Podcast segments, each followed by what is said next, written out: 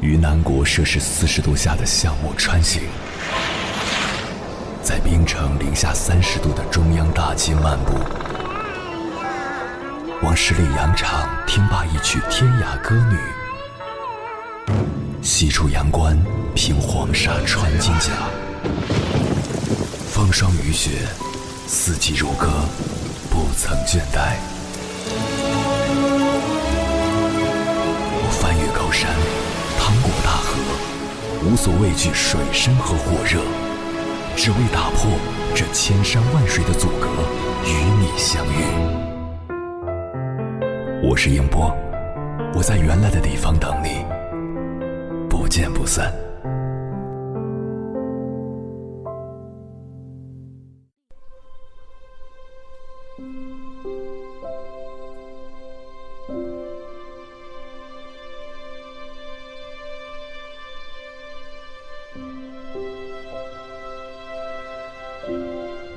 关于独处的魅力，庄子曾说过：“独与天地精神往来。”人只有在独处之时，方能拨开迷雾，心灵游于物外，与天地沟通，看清生命的真相。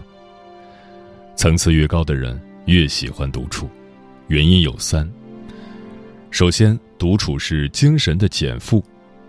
人们总是花很多的时间去进行无用的社交，或者给自己安排满满的行程。其实很多时候是在害怕，如果自己不那么做，就可能会失去什么。在高度的精神压力之下，我们就很容易越活越迷茫。梭罗说过一句话：“一个人越是有许多事情能够放下，他越是富有。能在自己的独处时间里。”放下一切喧嚣和繁华的人，至少在精神上，他必定是真正的富有。著名的影视演员陈道明就偏爱独处，他在一次采访中说：“独处是一种美德，可以让人内心得到净化。越是不在意得失的人，层次便越高，他们善于独处。”远离人群时，也一样是让别人望尘莫及的模样。有人说，若是得失缠绕于脑，重压于心，生命便无法安宁。其实得也好，失也好，他们并不会因为你思虑的多就会有所改变。正如《安静的力量》一书中所说的，放空是解决麻烦必要的方式。关掉电脑。将手机丢到一边，试试长时间的独处，一个第三者的视角审视自己的生活，才能更懂自己，更认清人生得失的意义，才能将生活看得更明白。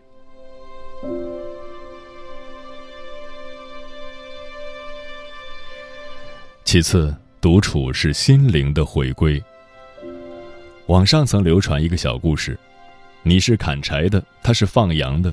你和他聊了一天，他的羊吃饱了，你的柴呢？似乎我们每个人都会有这样一个阶段，以为融入别人的世界是自己内心里的本能，而经过时间的洗礼之后，却发现独处才更是心底的渴求。看过这样一段话：你站在喧嚣的人群里，抬头看烟花绚烂。我却看到了你眼睛里闪着光的落寞，热闹是别人的，你一个人的孤独是那么晃眼。这样的感受我有过，相信你也有过。人们总宁愿去参加很多说不清意义的活动，却不愿意一个人独处。当狂欢的人群散去之后，心里剩下的却是无尽的落寞和冷清。哲学家帕斯卡尔说：“几乎我们所有的痛苦，都是来自我们不善于在房间里独处。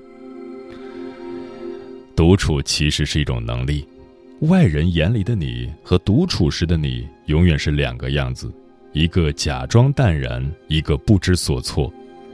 怎么让那个独处时的自己也真的淡然安定？这是一项需要努力的修行。”人到了一定阶段，总会清楚自己的喜恶，喜欢就尽情享受，讨厌就一点不做。不必在意一个人吃饭、一个人散步时别人投来的异样的眼光。世界是自己的，与他人毫无关系，而独处是我们每一个人最该享受的清欢。周国平曾说：“我独处时最轻松，因为我不觉得自己乏味，即使乏味也自己承受，不累及他人，无需感到不安。把自己安顿好，反而能安静而轻盈。”可以让我们找回内在的力量，回归自我，回到最本真的生活。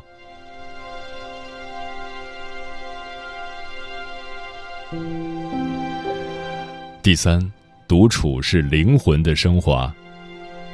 杨绛曾说：“人这一生，无非是认识自己、洗练自己、自觉自愿的改造自己。”他与钱钟书先生。常常同居一屋，却各自读着自己的书，研究自己的学问。在他看来，只有不断的在独处中找到自己，才是人生中的大事。当他经历过人生磨难和流离波折，变成垂暮老人之后，依然静谧淡然、不急不躁地度过了自己的后半生。周国平曾这样评价他。他在细心的为他的灵魂清点行囊。独处对于这位看透世事的老人来说，是一种与世界交手的形式。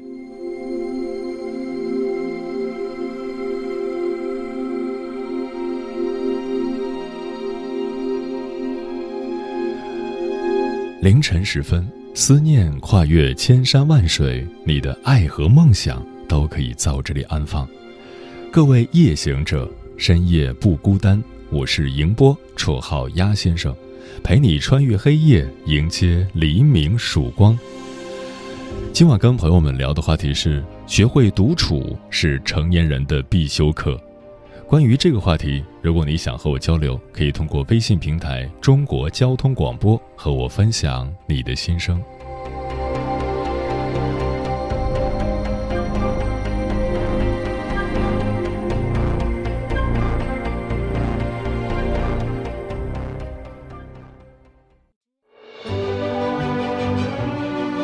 过山丘，谁在等候？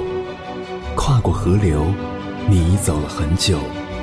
我想，你应该一直在等候，怀着同样的心事，保持最初的温柔，等候我的不远万里，在今夜与你邂逅。中央人民广播电台交通广播，千山万水只为你，夜上浓妆，月色正好。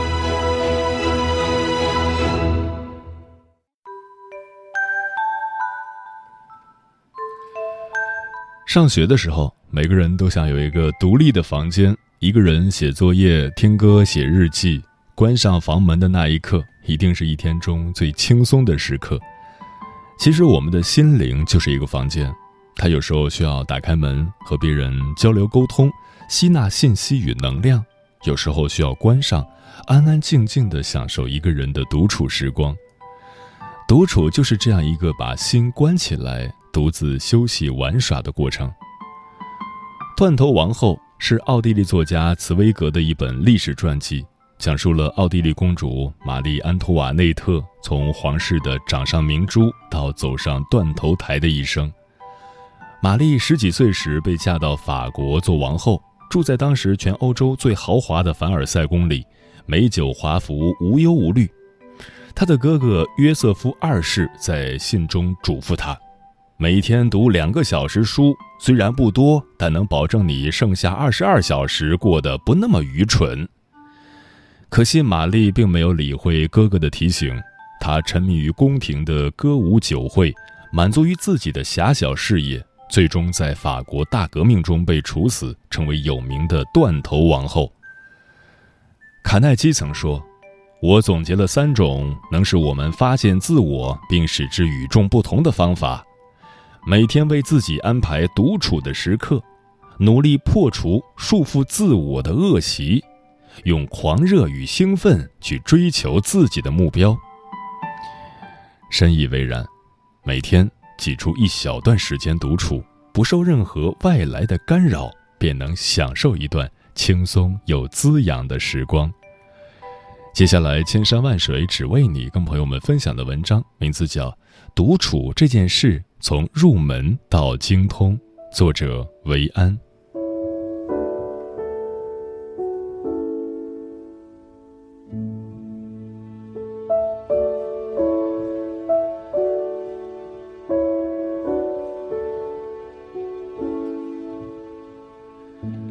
敲下标题的时候，感觉自己像在编教材。不过说来，我们这代人的成长过程中的确缺乏一堂关于学会独处的课，从理论到实践，系统的教一个年轻人学习如何接受并适应一个人的状态，并且得当的拒绝他人。无人管教的结果是，大部分人都是在搞砸一段或者几段关系之后，才意识到自我的存在，意识到自己是谁，要什么，不要什么。傍晚在家附近慢跑，耳朵里听着川上先生和小松优的电台《路人抓马》，其中一集叫《独处，每一刻都闪光》。去年夏天的时候，我在新疆见过川上一次，匆匆和过拍立得合影，只记得他短短的头发和各种各样的帆布背包，说起话来轻声细语，气质淡淡的。后面各自忙碌，也没再见过，互关注了微博。有时我在微博上遇到他发照片，也会仔细看看。我喜欢那种那些日常生活里的细细碎碎。他拍的风景大多聚焦于微小事物，花朵的脉络，物件的摆放随意又有秩序，相机对焦到恰好舒适的位置，画面有一种详略得当的平衡。有些人的性格中也有这样擅长对焦的本事。重点明晰，色调并不张扬，繁杂琐碎的边缘被模糊掉，显现出沉静气质。专注于自己的内心所想，虚化掉生活里多余的嘈杂事物，这样的对焦能力是我这几年来一直希望得到学会的。达成它的方法是独处，而独处这件事并不仅仅是自己待着，随着年纪增长。久而久之，也变成了一门手艺。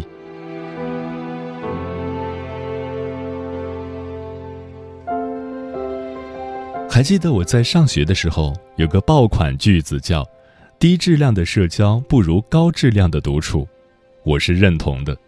但这些年里，我在努力搞明白，到底什么才算是高质量的独处，什么才算是低质量的社交。很多人在上大学之前是没有独处机会的，上课、下课、去食堂、回宿舍，甚至去厕所都是三三两两结伴，没人懂得脱离集体该如何生活。我自己也是到了大学，经历过一次人际关系危机之后，不得已走出了集体，才开始学习要适应独处，特别是心理上的适应。现在想来，还是有点负气出逃的悲壮意味。它虽然并不是一个美好的动机，但它的确带来了美好的回报，让我被人推着提早修完了独处这一门课，提早接受人与人之间那种永远不能完全理解彼此的悲哀。那时候的我总是一个人去图书馆，一个人吃饭，一个人做这个做那个，以至于给学弟学妹们留下了深刻的印象。甚至成为了知乎高赞回答里的绝佳案例。换到现在来说，颇有点儿“你一定要悄悄做什么什么，然后惊艳所有人”这样的感觉。对此笑一笑罢了。现在回忆起来，那时候走出人群的姿态有点用力过猛。那是一个年轻人学习独处的初级阶段，想要通过肉眼可见的那种逃离，完成自我强调。十几二十出头时的内心戏码，如今看起来是值得肯定的，但是也有点笨拙，因为当你自以为悄悄努力准备一鸣惊人的时候，才发现：一，大家都很忙的，没空真正 care 你；二，如果做一件事的目的是为了惊艳别人，而非满足自己，终究会做不下去的。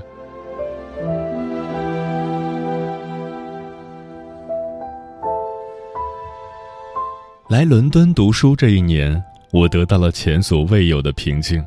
虽然生活发生了翻天覆地的变化，手机相册里很多人都离开了我，有的真的不在了，还有的再也见不到了。人在异国，常常感觉自己生活在城市的表层，如同没有根基的游魂飘荡在大街上。欧洲精彩而新鲜，新鲜到如同等待涂上瓷器的釉彩。但我深知这些东西浸润不到内里，因为我这只瓷器在过去二十几年里的礼仪已经被制胚定型。这个阶段的独处学习也是这样，虽然依然是一个人吃饭，一个人步履匆匆，一个人旅行，一个人生活，但内心正在这种重复中建立起一个愈发精密的装置，一个属于自己的人生框架。一个不愿被他人打破的框架，整个人的价值观慢慢定型，条理清晰的如一面嵌入墙壁的书架，而我是自己的图书管理员。他人来来往往，好好坏坏，爱爱恨恨的样子杂乱无章，却与我没有太多关系。我分内的工作只是日常将我的书架擦拭如新，取之嵌之，等待被新的主题填满。这样的沉淀，或许是学习独处这件事里的更上一层楼。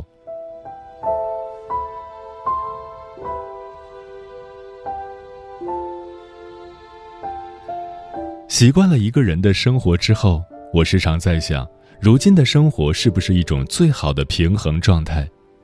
但随着日子推移，我觉得有勇气走出人群只是第一步，更大的勇气在于走回人群。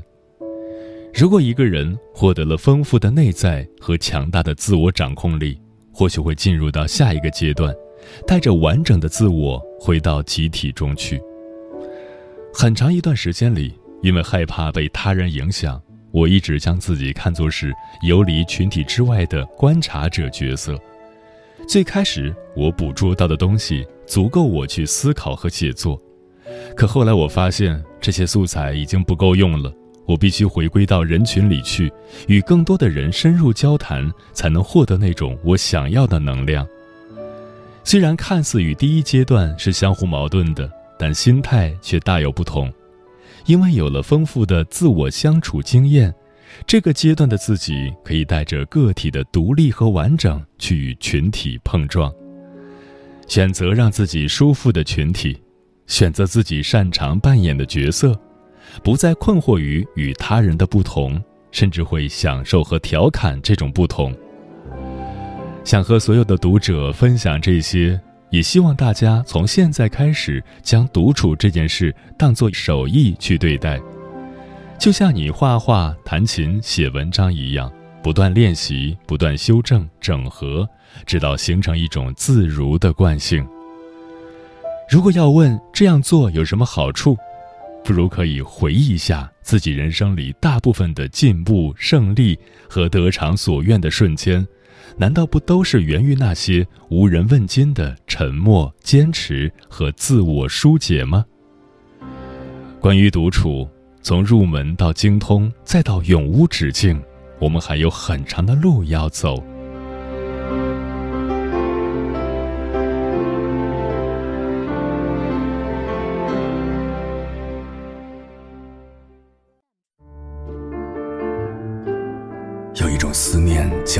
秋水，有一种记忆叫刻骨铭心，有一种遥远叫天涯海角，有一种路程叫万水千山。千山万水只为你，千山万水只为你，正在路上。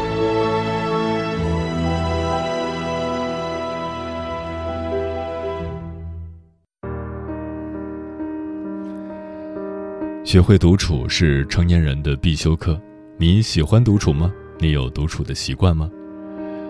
听友桃子说：“我曾经很排斥独处，想象不到一个人去吃饭、逛街、看电影是什么感觉。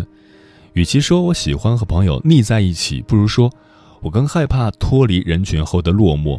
我不想别人在背后议论我，试图讨好所有人。”后来因为一些事情，我渐渐的卸下面具，开始享受一个人不急不缓的生活，规划好时间，把精力投入到自己的兴趣爱好上，内心觉得充实而满足。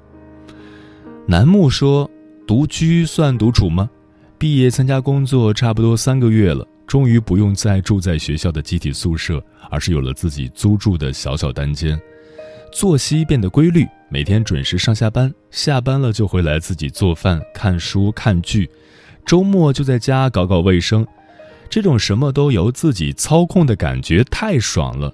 希望早点涨工资，可以换个大一点的房子。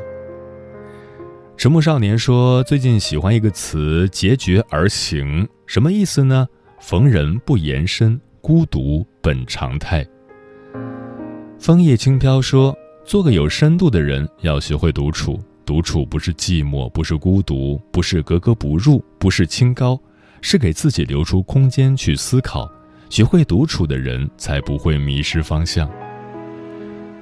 百灵鸟说：“我也看过周国平的那本书。当你学会独处，一个人要学会独处，就要提升自己的思想境界，内心才会变得强大。最深的体会是。”任何方式都代替不了读书的感受。独处时读一本书，思想会有所提升。重庆崽儿爱吃小面说：“贾平凹在《自在独行》里说，这么多年一个人走过的日子，有些凌乱，有些遗憾，甚至有些难堪，但却逝去了稚嫩，沉淀了自己，升华了阅历，让许多的许多变得云淡风轻。生活中没有绝境。”一次次的困境，都必将是抵不住阳光的噩梦，经不起颠簸的泡影。你所经历的磨练换来的，都将会是成长。无辣不欢说：“我是上了大学才被迫学会独处的，因为发现身边的人和你的价值观并不一致。曾有段日子，我努力让自己融入大家，结果搞得自己很痛苦。后来还是选择了独处，一个人学习效率更高。”但有时候还是会感到孤独。新学期开始了，要开始为考研努力了，希望自己得偿所愿。嗯，独处不是孤独，而是一种选择。虽不热闹，但是它充满智慧，是每个人自发认识自己最好的途径。在独处的时间里，认真踏实的做好当下的事，不沉迷于过去，不惊恐于未来。当然，也不要着急让生活给予你所有的答案，留一点耐心，那些美好总会在你不经意的时候盛装莅临。躺在沙发中，迟钝的念头，不曾梦里常有，也不爱念旧，可能是习惯了独处着，回忆和未来都迷路了，不拒绝陌生。也不，经过什么，不得不忘记。怎么放进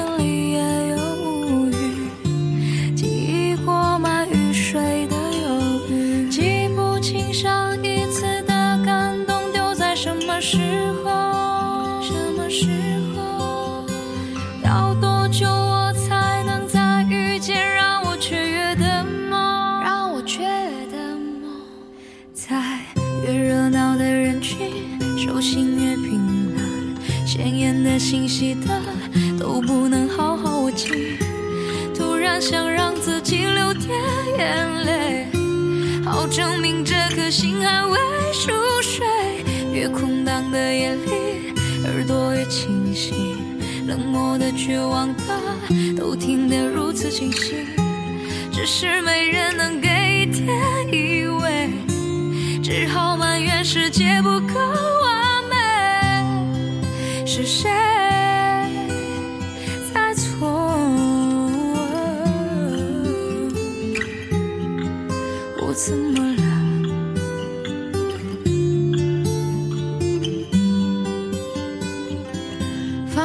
的笑过，懊恼的恨过，什么时候我再不吵不闹了？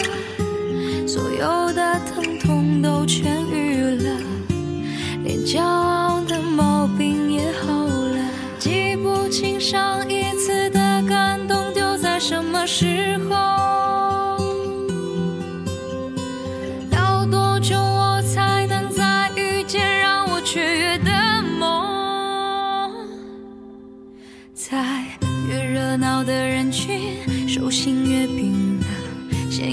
信息的都不能好好握紧。突然想让自己流点眼泪，好证明这颗心还未熟睡。越空荡的夜里，耳朵越清晰，冷漠的、绝望的，都听得如此清晰。只是没人能给一点依偎，只好埋怨世界不够。和我跳舞，天黑了才有温度。脚步转啊转啊转啊转，转过燃烧的风景，转向废墟的梦境。在越热闹的人群，手心越冰冷，鲜艳的信息的都不能好好握紧。突然想让自己流点眼泪，证明这颗心还未熟睡越空荡的夜里耳朵越清晰。冷漠的绝望的都听得如此清晰。只是没人能给一点依偎。只好埋怨世界不够。